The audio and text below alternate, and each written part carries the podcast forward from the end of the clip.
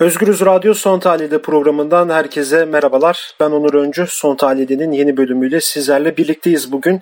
Ee, bugün e, işleyeceğimiz bir konu eğitim. Tabi bu eğitim şöyle bir eğitim. 2-3 gün önce İstanbul Üniversitesi Örgün Öğretim Bölümlerinden birisi olan psikoloji bölümünü Açık Öğretim Fakültesinde de açtı.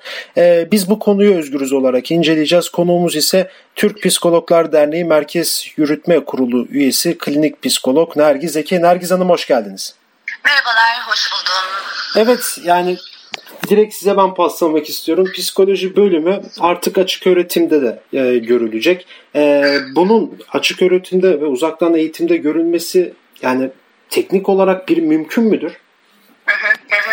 E, sorunuza hemen kısa bir cevapla mümkün değildir. e, öncelikli olarak e, Türk Psikologlar Derneği yönetim kurulu olarak e, bu bilgiyi aldıktan sonra hemen bir e, çalışma kurulu komisyonu oluşturduk e, ve bu çalışma komisyonu hukuki, siyasi ve aynı zamanda e, mesleki olarak yapabileceklerimiz noktasında harekete geçtik. E, çünkü bunun yani siyasi belirleyicileri yani bu kararı aynı zamanda alıcıları ve tabii ki mesleki olarak da bu sürece kimler dahil olacak bunları belirlemeye çalıştık ve e, yol aldığınızda düşünüyorum. Bugün e, başkanımızın da e, duyurusuyla Okan Can Çırakoğlu'nun duyurusuyla da zaten bir dava sürecine başlıyoruz.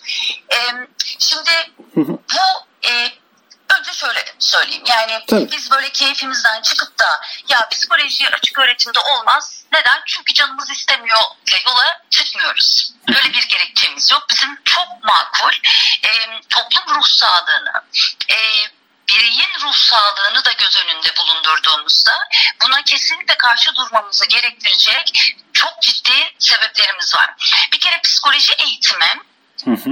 E, etkileşimin var olduğu, etkileşimden kastımın e, öğretim üyesinin, hocaların ve öğrencilerin e, derste, ders dışında etkileşimde kalarak bu işin e, psikoterapist olmanın e, gerekliliklerini, yetkinliklerini, hangi nitelikte bu işi pratik edeceklerine dair öğrendikleri bir süreç. Yani eğer bu meslek hı hı. kitaptan okunacak, üç tane slaytla çalışılacak bir meslek olsaydı değil mi? Bu kadar evet. toplumsal ya da bireysel düzeyde insanlara bu kadar nüfuz, olumlu anlamda bu kadar nüfuz etmezdi.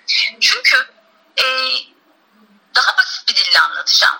Psikoterapi Tabii. odasında yani klinik psikolog özelinde söylüyorum. Hı hı. E, bir klinik psikoloğun seans odasında nasıl oturduğu, nasıl kalktı, seansı nasıl sonlandırdı, danışanıyla nasıl bir göz teması kullandı ve hatta danışanıyla mesafesinin ne kadar olduğuna kadar e, o odanın mahremiyeti, e, o odanın gizliliğine dair e, çok önemli e, eğitim alır. Ve bu eğitim kitaptan öğrenilemeyecek kadar da önemlidir. E, çünkü staj imkanları vardır. Uygulamalı dersler vardır. Şimdi şeyi sormak lazım. Peki tamam açık öğretimi açtınız. 10 tane kitabı verdiniz. Güzel. E, bu 10 kitabı okudu, sınava girdi. Peki bunun uygulama ayağını nasıl sağlayacaklar? Yani kişi gidip evindeki mutfakta annesiyle, babasıyla, komşusuyla mı pratik edecek? Evet onlar biraz havada kalan şeyler aslında. Çok fazla. Evet. Yani bu kadar bu neye e, sebep olacak? Niteliksiz, yetersiz. Bu işin her şeyden ön, önce etik e, meselesini anlamamış, anlamadığı gibi de tabii ki özümsememiş bir grup tırnak içinde psikoloğun sahaya alana çıkıp ben psikoloğum e, demesiyle sonuçlanacak. Şimdi bunlar alana çıktı. Sahaya çıktılar. Dediler ki ben psikoloğum. Nasıl psikolog oldunuz? İstanbul Üniversitesi açık öğretimde. Ben bu eğitimi aldım. 10 tane de kitap verdiler. Ben bunu okudum. Ee, ve işte psikolojinin farklı alt dallarından biri işte gelişim olabilir, e, örg, e, örgütsel olabilir, klinik olabilir. Bu alanlarda çalışacağım. Şimdi muhatap olduğunuz birey, hı hı. yani toplumsal evet. e, ruh sağlığı, psikolojik sağlığı alanında çalışıyor olsanız bile sizin temelde bireyle çalışıyorsunuz. Bu kadar önemli olan bir yerde kişilerin insafına bırakılabilir mi? Yani Kesinlikle eğer bir klinik psikolog olarak benim insafıma bırakılacaksa bu iş yapmayalım. Yani şöyle bir şey. Mesela şimdi ben bir gazeteci olarak size sorular soruyorum. Şimdi bu e, açık öğretim fakültesindeki kitapları biz de göreceğiz yani görebiliriz onları açık nasıl olsa. Şimdi ben de onları alıp okusam e, kendi kendime de sınav yapsam o zaman ben de tersten kendime psikolog da diyebilirim galiba bu İstanbul Üniversitesi'nin psikoloji açık öğretim açmasının yani mantığını düşününce böyle bir sonuç da ortaya çıkıyor. Çok hassas bir konu aslında. Sizin de az önce belirttiğiniz gibi ya bu böyle e, siz daha iyi bilirsiniz tabii de yani 10-15 tane 100 tane kitap okuyup teoris, teorik olarak geliştirilip sahaya sürülemeyecek bir şey sonuçta. İnsanın ruh sağlığını bakıyor. Ruh sağlığına bakılıyor çünkü burada. Şimdi e, bunun yani ola ki tamam bu artık geçti, bu engellenemedi, açıktan çıktı. Şimdi bunun ileride mesleki olarak da da yani ne gibi zorluklar ortaya çıkar acaba? Şöyle bir kere biz son 50 yıldır meslek yasası, ruh sağlığı yasasını tartışırken gece gündüzümüzü buna verip e, bir şeyler yapmaya çalışırken 3 gün önce elimizde bu patladı. Yani bütün enerjimizi, bütün yatırımımızı duygusal olarak da bu sürece dahil ettik ve bu bizim için hakikaten şeye dönüştü. Yani daha iyi yapabilecek, daha iyi e, gündemde uğraşabilecekken bununla uğraşmaya başladık. Şimdi bu kişiler mezun olduktan sonra e, kişilerle, bireylerle çalışmaya başladığında etik, ahlaki, teorik e, zemini güçlü olmadığı için şuna dönecek. Benim canım çok sıkkın.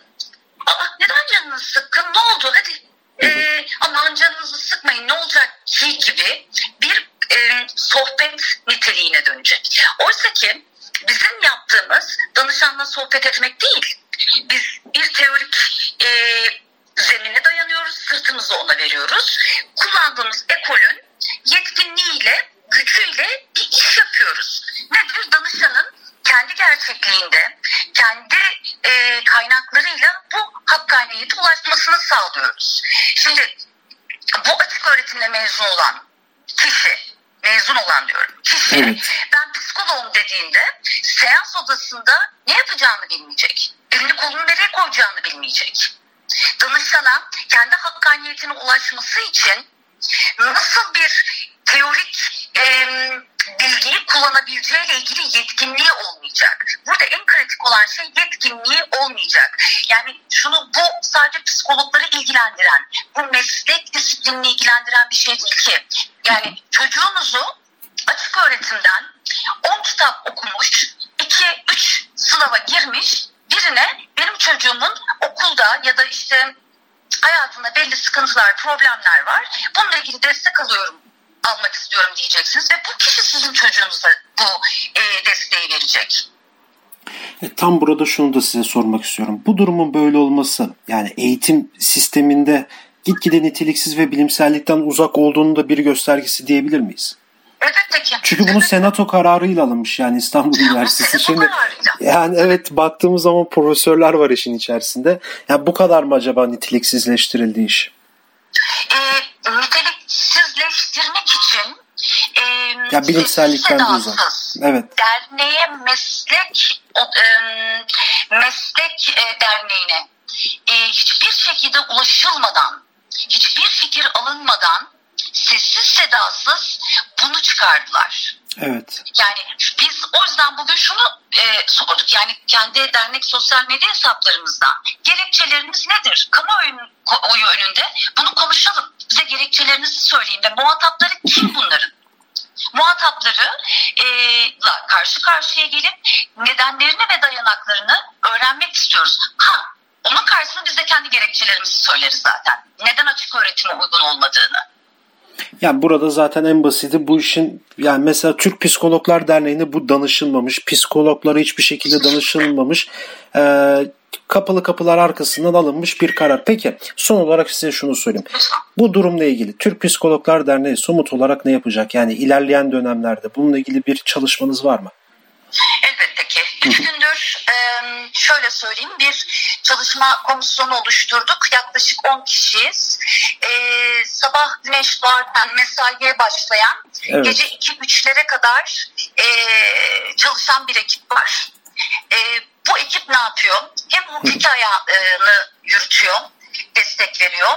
Ne yapıyoruz? Dava süreci, yürütme kararını durdurmak, e, hukuki olarak ne yapabileceğimizi dernek avukatımız e, dahil.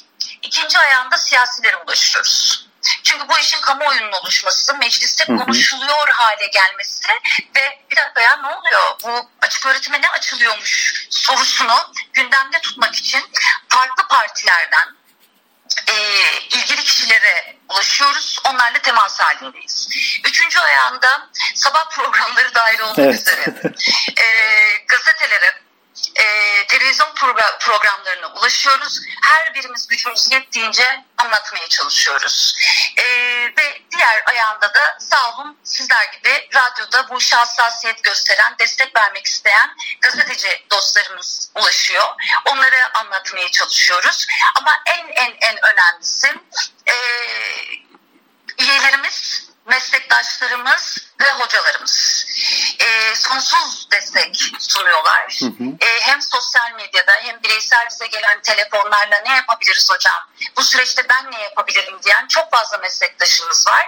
E, benim umudum e, bu karardan dönülecek. Hı. Bu karardan dönülebilmesi için e, genel başkanımız, e, yönetim kurulu üyeleri, e, şubelerimiz, herkes elinden geleni ardına koymamakta.